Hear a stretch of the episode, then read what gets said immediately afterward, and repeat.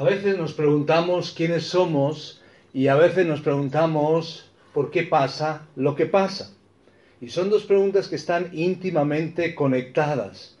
Porque a veces, y si queréis empezamos por la segunda, cuando nos preguntamos por qué pasa lo que pasa, vemos un cúmulo de coincidencias. A veces en la vida creemos que lo que ocurre son coincidencias. Ahora, alguien dijo que la coincidencia, así lo definió, ¿qué os parece? La, coincidencia es cuando Dios actúa de manera anónima. La coincidencia es cuando Dios actúa de manera anónima. Lo que queremos hoy es darnos cuenta que lo que pasa no ocurre simplemente porque sí. Hoy queremos mirar a esa historia primaria y ver cómo Dios está avanzando sus propósitos y cómo interviene en nuestra historia. Y aunque a veces esa historia secundaria, donde estamos nosotros chocando con las diferentes circunstancias y vicisitudes, aún allí vemos que Dios está obrando. Dios está involucrado en el diario vivir de su pueblo. Y lo vemos demostrado en medio de una persona normal. Incluso no solamente normal, sino una persona hasta cierto punto marginal, desde la perspectiva quizás de los judíos, una extranjera, una moabita, alguien que no pertenecía al pueblo de Dios, Ruth va a encontrar esperanza. Así que hoy nos acercamos a la fe de una mujer extranjera. Hoy nos acercamos también a la realidad de que lo que pasa no simplemente es coincidencia. Y cuando vemos la historia de Ruth, nos vamos a ir dando cuenta que hay aparentes coincidencias. Pero quiero que cambiemos el chip. Las coincidencias al final no son coincidencias. Si podemos hacer el juego de palabras, las coincidencias son las incidencias de Dios, las acciones de Dios, la intervención de Dios en nuestra vida. Y podemos ir viéndolo allí en el libro de Ruth, cuando lo leemos, nos encontramos que volvieron Noemí y Ruth, la Moabita, versículo 22 del capítulo 1. Su nuera con ella volvió de los campos de Moab y llegaron a Belén al comienzo de la siega de la cebada. Lo que podía ser una coincidencia va a ser una incidencia, va a ser un actuar definitivo de Dios porque Dios quiere que estas dos mujeres encuentren provisión para sus vidas. Si queremos saber un poquito más de la historia, nos vamos al versículo 1, donde nos dice que en los días que gobernaban los jueces, donde los israelitas se preguntaban por qué pasa lo que pasa, eran momentos oscuros e inciertos, momentos en los cuales cuando acudían a Dios había liberación, cuando se desviaban de Dios había opresión, dice que hubo hambre en la tierra, y un varón de Belén de Judá fue a morar en los campos de Moab. Moab es uno de los pueblos opresores que aparece en esos ciclos y curiosamente estaban tan desesperados que se van hasta Moab. Él y su mujer y dos hijos suyos. El nombre de aquel varón era Elimelech y el de su mujer Noemí. Dios pone nombres, personas concretas, vidas concretas, para que tú y yo hoy, muchos años después, podamos identificarnos. Personas concretas con un Dios que no actúa por coincidencia, sino por incidencia. Y los nombres de sus hijos eran Malón y Keleón, efrateos de Belén de Judá. Llegaron pues a los campos de Moab y se quedaron allí. Versículo 3. Y murió Elimelech, marido de Noemí, y quedó ella con sus dos hijos, los cuales tomaron para sí mujeres moabitas.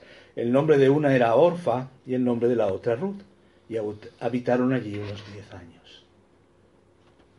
Y murieron también los dos, Malón y Keleón, quedando así la mujer desamparada de sus dos hijos y de su marido. Entonces se levantó con sus nueras y regresó de los campos de Moab, porque oyó en el campo de Moab que Jehová había visitado a su pueblo para darles pan.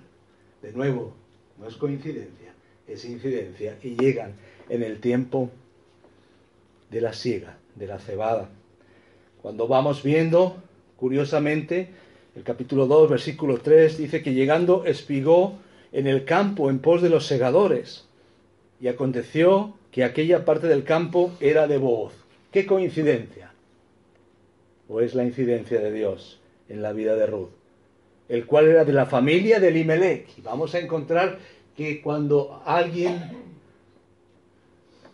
en tu familia muere, una mujer queda sin su esposo, ahí había en la ley una forma de protección, que es el pariente redentor. Y qué curioso, qué coincidencia que voz es familiar.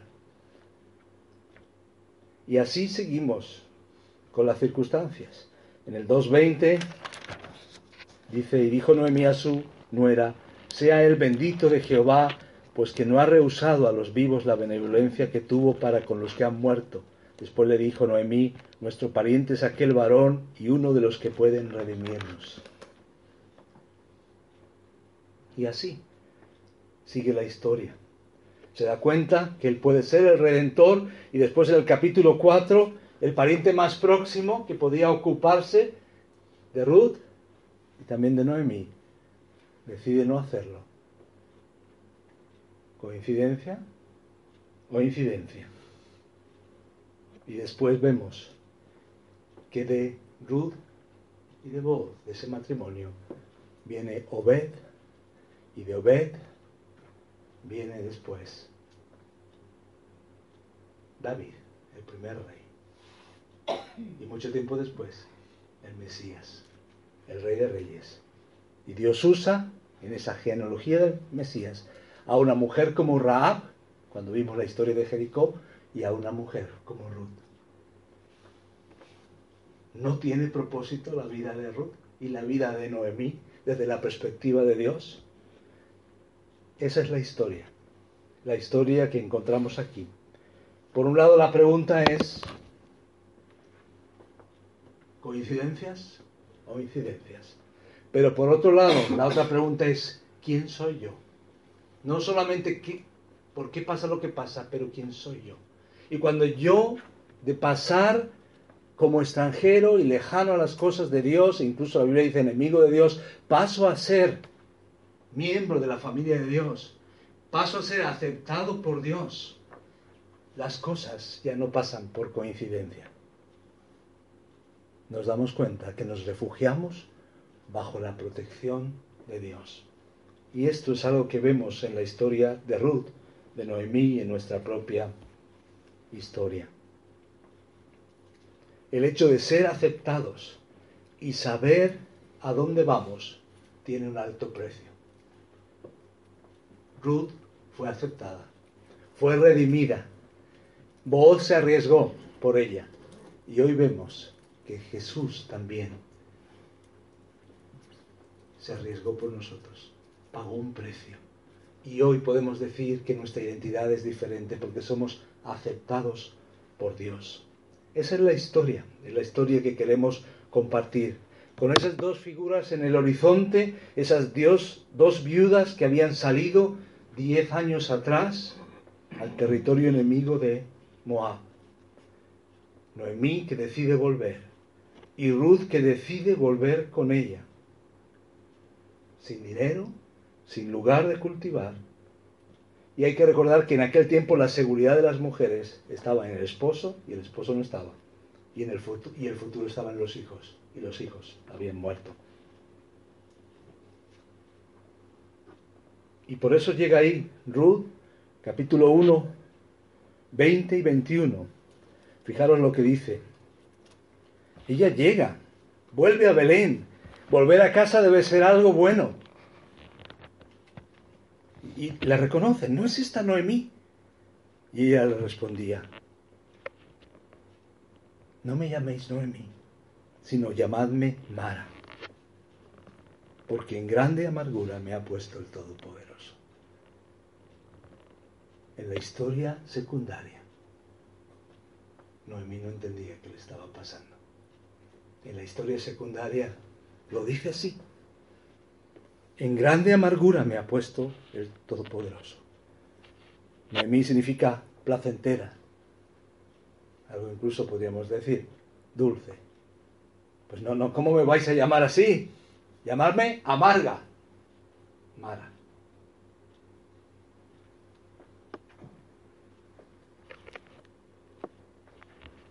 Porque en grande amargura me ha puesto el Todopoderoso. Yo me fui llena, pero Jehová me ha vuelto con las manos vacías.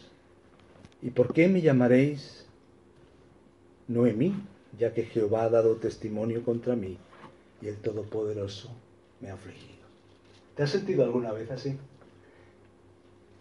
Como si estuvieras desprotegido de Dios, abandonado por Dios. Como que no entiendes las circunstancias que te están pasando, las cosas que vienen a tu vida, no las sabemos digerir. Esa es la historia. Y hoy hay muchos en la misma situación. Y quizás algunos de nosotros hemos pasado por esa situación. Y quizás algunos puede que estemos en esa situación. Dios tiene solución para personas así y en tiempos oscuros. Claro que sí. Por eso nos acercamos a ver lo que el Señor nos enseña. Y ahí encontramos esa historia, como hemos leído en el los primeros versículos, en el 1.1, fueron hasta Moab, después regresan de Moab, porque Dios les había visitado.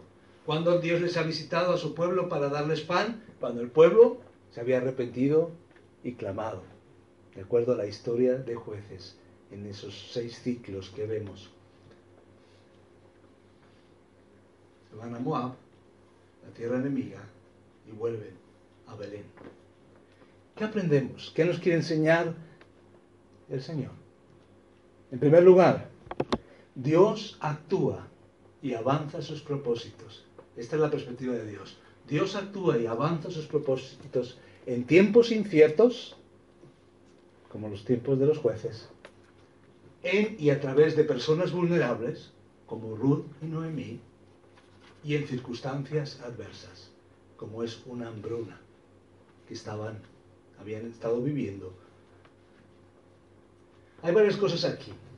El relato de Ruth tiene lugar durante ese tiempo de los jueces. Hay que reconocer que era un tiempo difícil de liderazgo, irregular, inconsistente, un tiempo oscuro. Y en este breve libro que ocurre durante esa etapa de los jueces, vemos cómo Dios ayuda a corazones heridos en tiempos oscuros, en circunstancias inciertas. Si tú te identificas con esto, el Señor también te está hablando a ti. O también Dios puede usarte para otra persona que puede estar en esa situación. Dios actúa y avanza sus propósitos en tiempos inciertos, en y a través de personas vulnerables. ¿No dice Dios que escogió lo pequeño, lo vil, lo menospreciado? Dios se fijó en nosotros apartados de Él, para restaurarnos.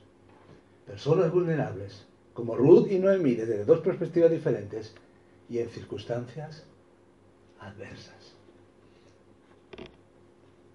Vemos varias cosas. El relato tiene lugar primordialmente en Belén de Judá. Cuando pensamos en Belén, a nosotros la Navidad. Pero antes en Belén ocurrieron otras cosas. Belén no era un lugar tan importante pero sí fue significativo porque allí correteó aquel pastorcillo que después se convirtió en el rey David. Pero antes de eso, la historia empieza aquí. Aquí, Belén, un lugar apartado. Es usado en el propósito de Dios. No hay lugar y no hay persona suficientemente apartada y lejana para que Dios no pueda usarla. ¿De acuerdo?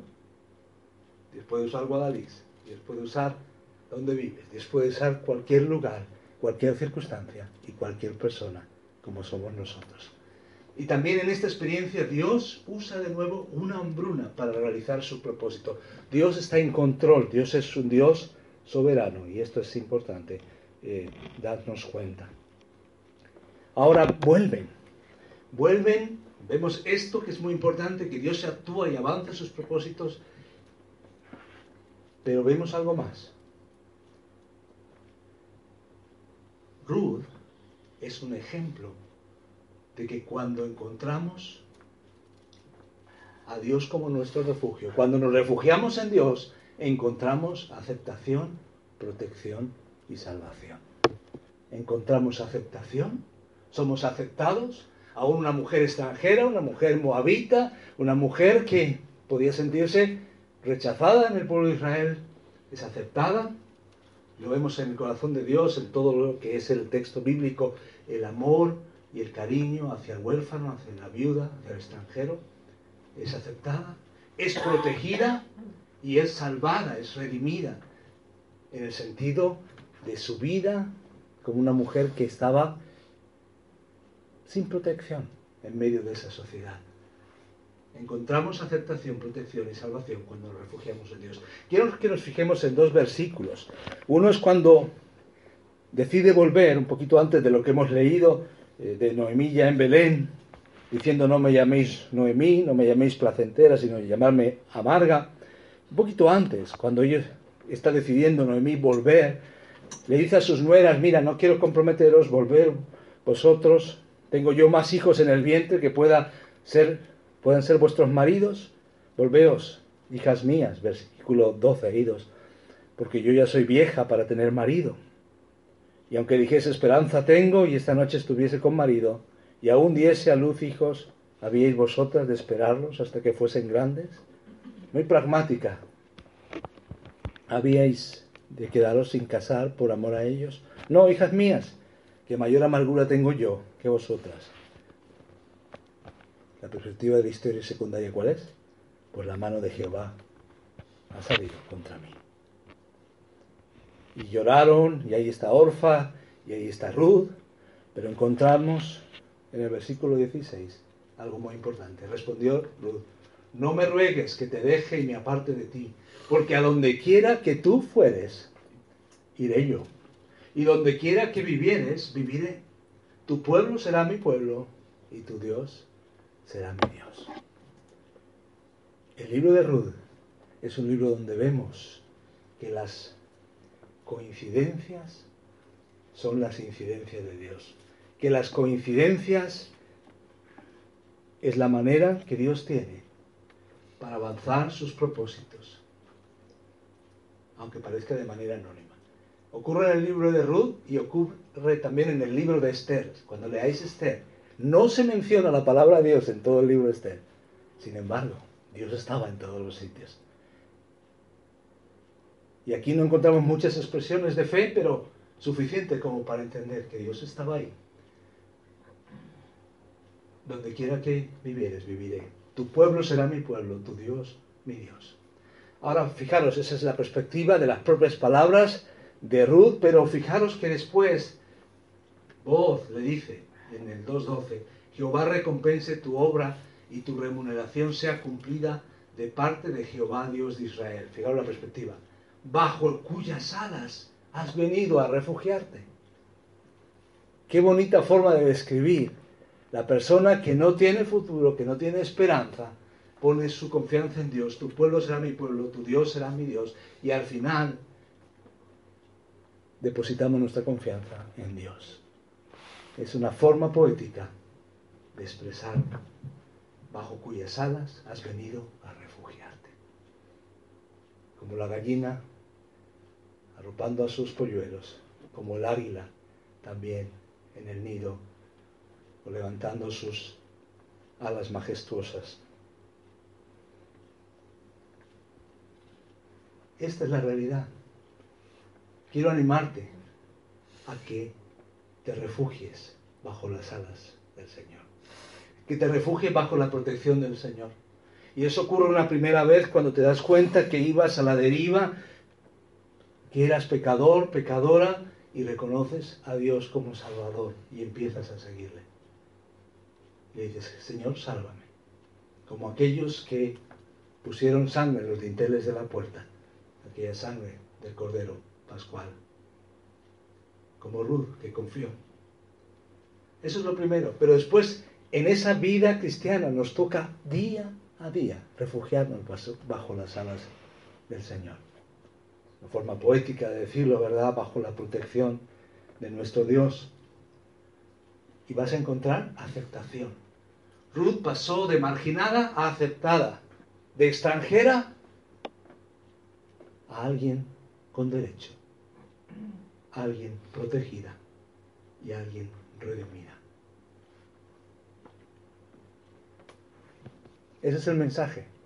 Es el mensaje que es válido en una gran ciudad, en un pueblo, en un lado del mundo o en el otro. No importa cuáles sean las circunstancias.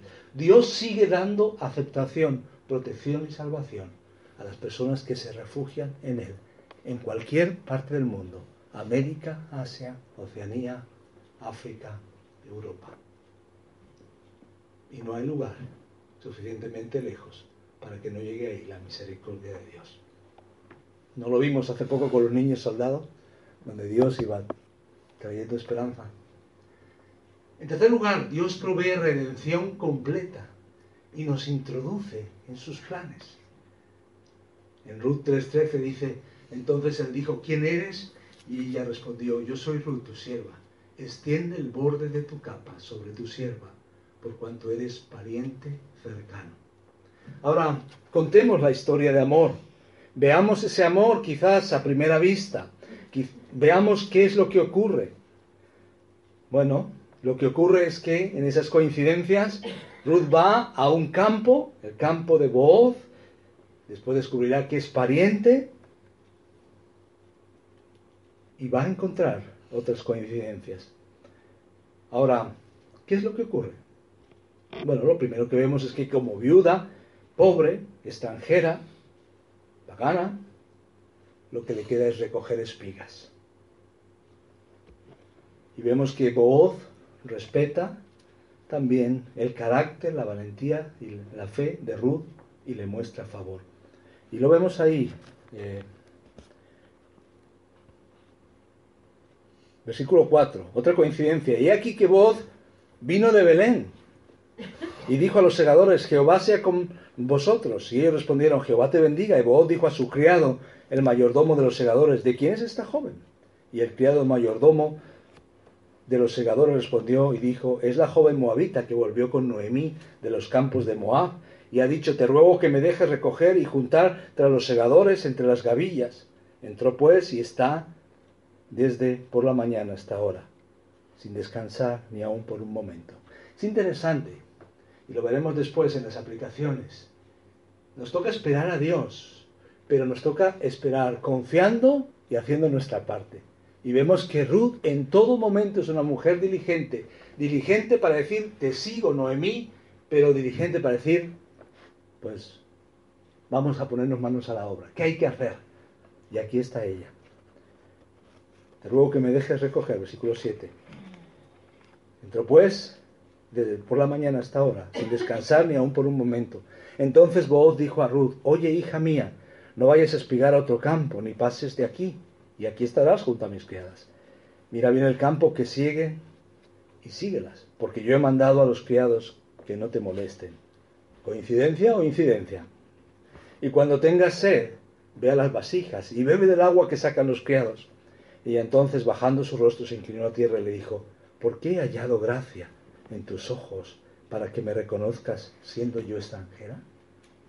Y respondiendo vos le dijo, he sabido todo lo que has hecho con tu suegra después de la muerte de tu marido, y que dejando a tu padre y a tu madre la tierra donde naciste, has venido a un pueblo que no conociste antes. Jehová recompensa lo que hemos leído tu obra y tu remuneración sea cumplida de parte de Jehová, Dios de Israel, bajo cuyas alas has venido a refugiarte. Y ella dijo, Señor mío, allí yo gracia delante de tus ojos, porque me has consolado y porque has hablado. Allí yo gracia delante de tus ojos, porque me has consolado y porque has hablado al corazón de tu sierva, aunque no soy ni como una de tus criadas. Y vos le dijo a la hora de comer, ven aquí y come del pan y moja tu bocado en el vinagre, y ella se sentó junto a los segadores. Posiblemente no era la primera mujer extranjera que llegaba aquí a, a mendigar o a recoger algunos granos en la cosecha. Pero fue la mujer que robó el corazón de Boaz. Fue quien conquistó, mejor dicho. Eso de alguna manera se ve en la historia. Pero vemos que toman riesgo. Cuando Noemí sabe de que se trata de, del familiar, de un pariente, le dice, pues ve adelante, perfúmate, arréglate, ve y busca.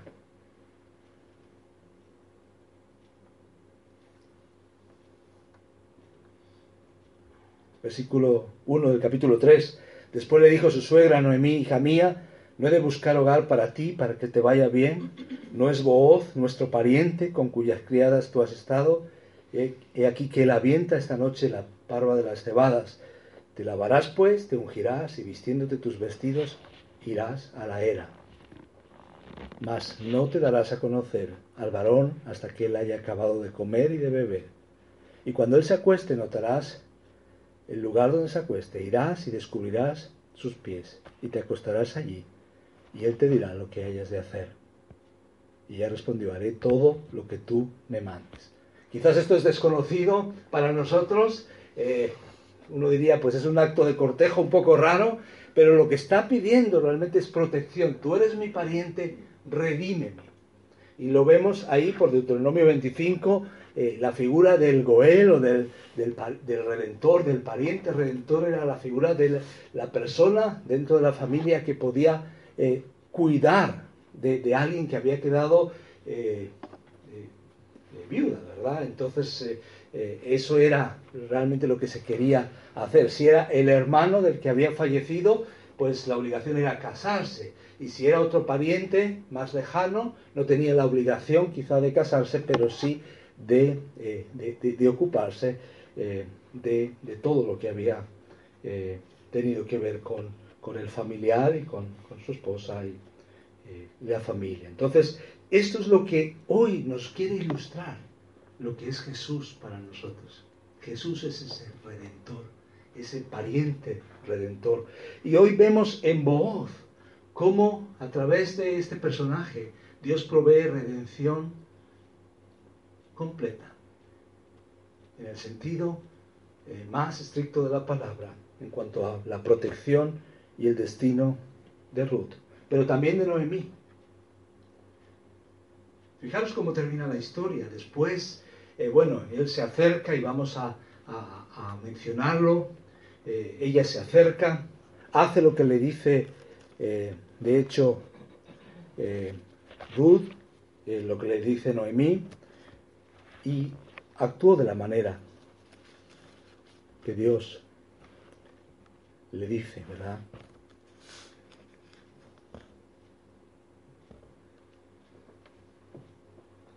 Pero fijaros al final lo que ocurre, Ruth 4, 14 y 15. Y las mujeres decían a Noemí, loado sea Jehová que hizo que no te faltase hoy pariente, cuyo nombre será celebrado en Israel, el cual será restaurador de tu alma y sustentará tu vejez, pues tu nuera que te ama lo ha dado a luz, y ella es de más valor para ti que siete hijos. Así termina la historia. Un cuadro de familia, un bebé que nace y una historia diferente. Ahora Noemí podía decir, cambiadme el nombre de nuevo, ya no llamarme Mara, llamadme Noemí, ya no llamarme amarga, llamadme placentera. ¿Por qué? Porque Dios, que actúa en la historia primaria, también actúa en la historia secundaria. Y porque cuando nos refugiamos bajo su protección y confiamos en Él, Dios es capaz de hacer una obra completa. Y es lo que encontramos aquí, es esa historia. Encontramos básicamente que Booz arriesga, que Ruth arriesga, que Booz arriesga, que Booz reconoce la situación, acepta a Ruth, pero después Booz pone en riesgo su propia herencia al casarse con Ruth. Resto de la historia, el capítulo 4, eh, ilustra eh, cómo lo que hace eh, Booz va al pariente más cercano para ver si su intención era casarse y cuando ve que no, o casualidad, o coincidencia, entonces Booz actúa. Versículo 6, no puedo redimir para mí, no sea que dañe mi heredad, redime tú usando de mi derecho, porque yo no podré redimir. Dice, había ya desde esa, hacía tiempo, esa costumbre en Israel tocante a la redención y al contrato, que para la confirmación de cualquier negocio, el uno se quitaba el zapato y lo daba a su compañero, y esto servía de testimonio en Israel. Entonces el pariente dijo a voz, tómalo tú, se quitó el zapato. Y vos dijo a los ancianos y a todo el pueblo, vosotros sois testigos hoy de que he adquirido de mano de Noemí todo lo que fue de Limelec y todo lo que fue de Kelión y de Malón, y que también tomo por mi mujer a Ruth la Moabita, mujer de Malón, para restaurar el nombre del difunto sobre su heredad, para que el nombre del muerto no se borre de entre sus hermanos, y de la puerta de su lugar, vosotros sois testigos hoy. Y dijeron todos los del pueblo que estaban en la puerta con los ancianos, testigos somos Jehová haga a la mujer que entra en tu casa, como a Raquel y a Lea, las cuales edificaron la casa de Israel, y tú seas ilustre en Efrata, y seas de renombre en Belén. Y sea tu casa como la casa de Fares, el que Tamar dio a luz a Judá, por la descendencia que de esa joven te dé Jehová. Eso es lo que ocurre, esa es la historia. Y cuando, momentos antes, ella cumple lo que le dice Noemí, ahí se pone, ¿verdad?, a los pies, para que le cubra con su manto. Hoy miramos cómo esto se aplica a nuestra vida, como al final aquí encontramos como Ruth es insertada ahí en la línea de la genealogía, no solo de David, sino del Mesías. Pero podemos ver también nuestra historia. Como Ruth éramos pobres y marginados espiritualmente, sin derechos, y como Ruth experimentó con voz, Jesús es nuestro redentor. Y a pesar de lo que somos, vino por nosotros. Igual que Booz protegió y cuidó las necesidades de Ruth, Jesús protege y cuida tus más profundas necesidades. De amargura tornó en gozo y Jesús hace lo mismo para ti. Fue la historia de Ruth, pero fue la historia de Noemí también. Igual que Ruth fue cubierta con el manto, con esa figura de que estaba dispuesto vos a ser su pariente redentor. Jesús nos cubre, pero no solamente con un manto, con todo su cuerpo, con toda su sangre, para dar su vida por nosotros. En un avión, una mujer, la madre iba con su, su hija, y sabéis que a veces hay momentos de turbulencias, y en este eh, avión hubo un fallo hubo un problema grave y pensaban que, que, se iban a, estrellar. Y la madre le dijo, hija, tú sabes que yo te quiero, pase lo que pase, estoy contigo. Y la madre arropó a la hija y la abrazó. Y parecía que el avión iba a caer en picado. Finalmente el avión se estabilizó y llegó al aeropuerto y aterrizó correctamente. Pero la hija nunca olvidó aquella escena de su madre diciéndole, te quiero, estoy contigo, y su imagen de protección. Así es Dios con nosotros. Dios provee para nosotros. Él te cubre con su vida. Así que es tiempo de dejar el luto e ir al encuentro de nuestro Redentor. Así también ocurrió con Ruth. Ahora quizás hay algunas aplicaciones para nosotros. Por un lado, nos toca como voz tener esa imagen de sensibilidad de decir, ¿quién necesita protección? ¿Quién necesita el mensaje del verdadero Redentor? Pero se me ocurren algunas otras aplicaciones. No te quedes con las coincidencias. Busca las incidencias. Busca el actuar de Dios en tu vida. Confía, espera y actúa. Si estamos despistados, si Dios no está en el primer lugar, solo vamos a ver coincidencias. Vamos a decir, qué curioso, me encontré con aquella persona que no veía hace tiempo, en cambio había pensado en ella, me ha contado un problema, qué coincidencia será una coincidencia. o si te implicas, si te paras, si arriesgas como Ruth y Booz, a lo mejor es un momento que Dios usa para que sea de bendición para otra persona. Y aquí hay varios aspectos. Por un lado, busca la voluntad de Dios, muestra atención, no pierdas de vista lo que Dios está haciendo. Cada día plantéate, ¿cuáles son las huellas de Dios? Habéis visto que en la criminología eh, siempre los restos son importantes, pero las huellas, se buscan las huellas. ¿Has buscado las huellas de Dios en estos días? ¿Dios ha hecho algo en tu vida? Es verdad que cuando hay momentos sensibles, cuando hay una enfermedad, cuando hay una dificultad, cuando hay un problema, de repente o no vemos a Dios, o cuando responde lo vemos de una manera muy obvia, pero a veces en lo cotidiano. Pasamos el día y no nos damos cuenta que Dios ha dejado huellas en tu vida. ¿Cuáles fueron las huellas que dejó ayer, antes de ayer? Busca las huellas de Dios en tu día.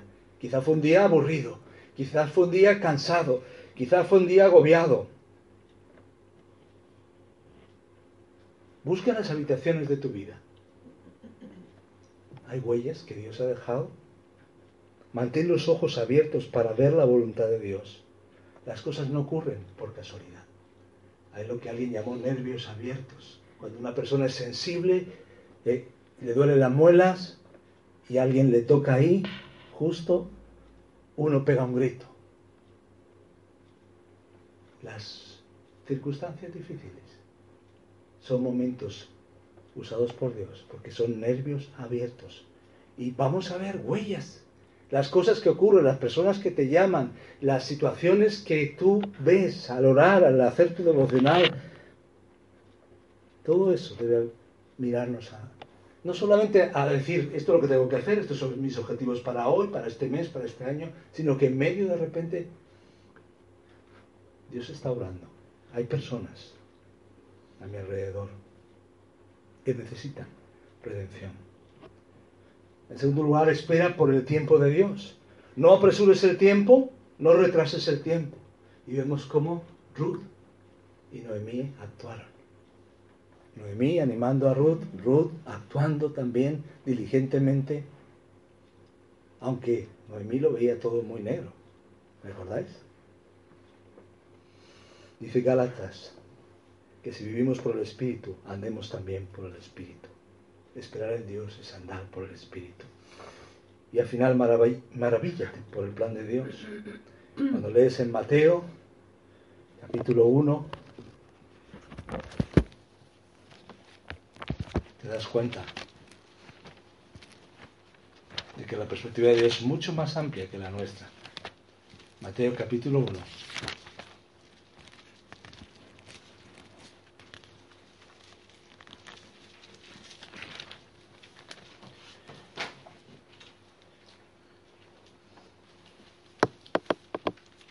Versículo 5.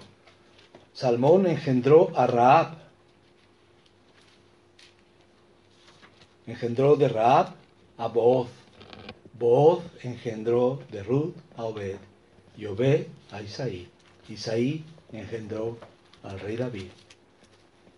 Y el rey David engendró a Salomón y sigue la línea. Ahí vemos. Raab. Ahí vemos. Ruth.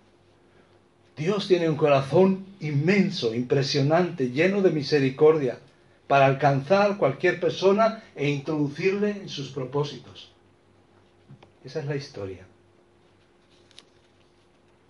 Versículo 16.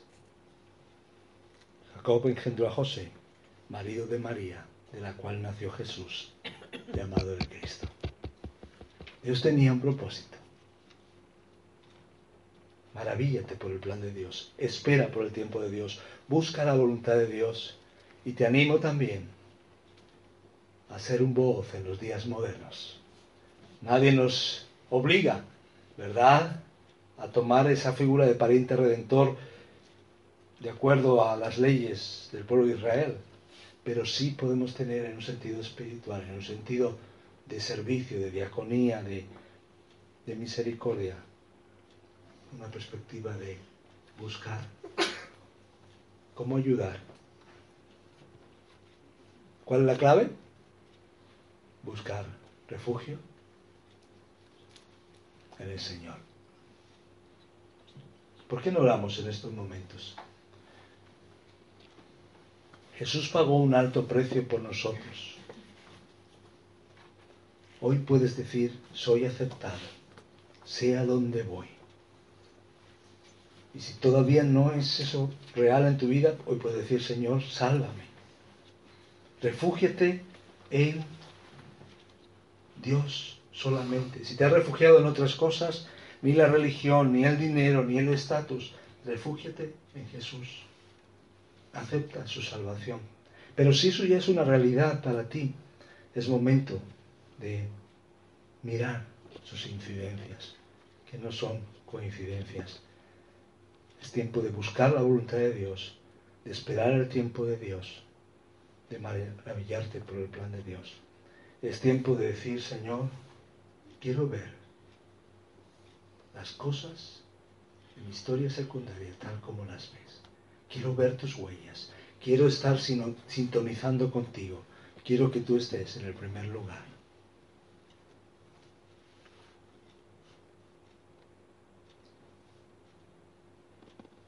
Toma un momento para hablar con el Señor.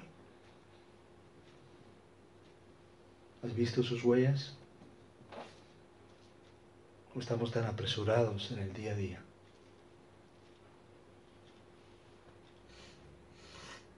Señor, gracias. Gracias por tu misericordia. Y gracias por enseñarnos a través de Rudy y Noemí cómo tú te acercas a nosotros. Gracias por enseñarnos que no hay circunstancia adversa, imposible para ti, ni lugar lejano, ni persona vulnerable que no pueda ser salvada, protegida y utilizada por ti para tus propósitos. Gracias que lo hiciste con Belén, lo hiciste con Ruth, lo hiciste con Noemí, lo hiciste con Boaz y lo haces con nosotros. Gracias. Que la clave está en buscar refugio en ti. Solo tú salvas. Solo tú tienes palabras de vida eterna. Solo tú nos das una nueva vida. Gracias, Señor. Y gracias que podemos caminar, no quedándonos con las coincidencias, porque vemos tus incidencias, vemos tu actuar en nuestra vida. Gracias, Señor, en el nombre de Jesús. Amén. Amén. Bueno.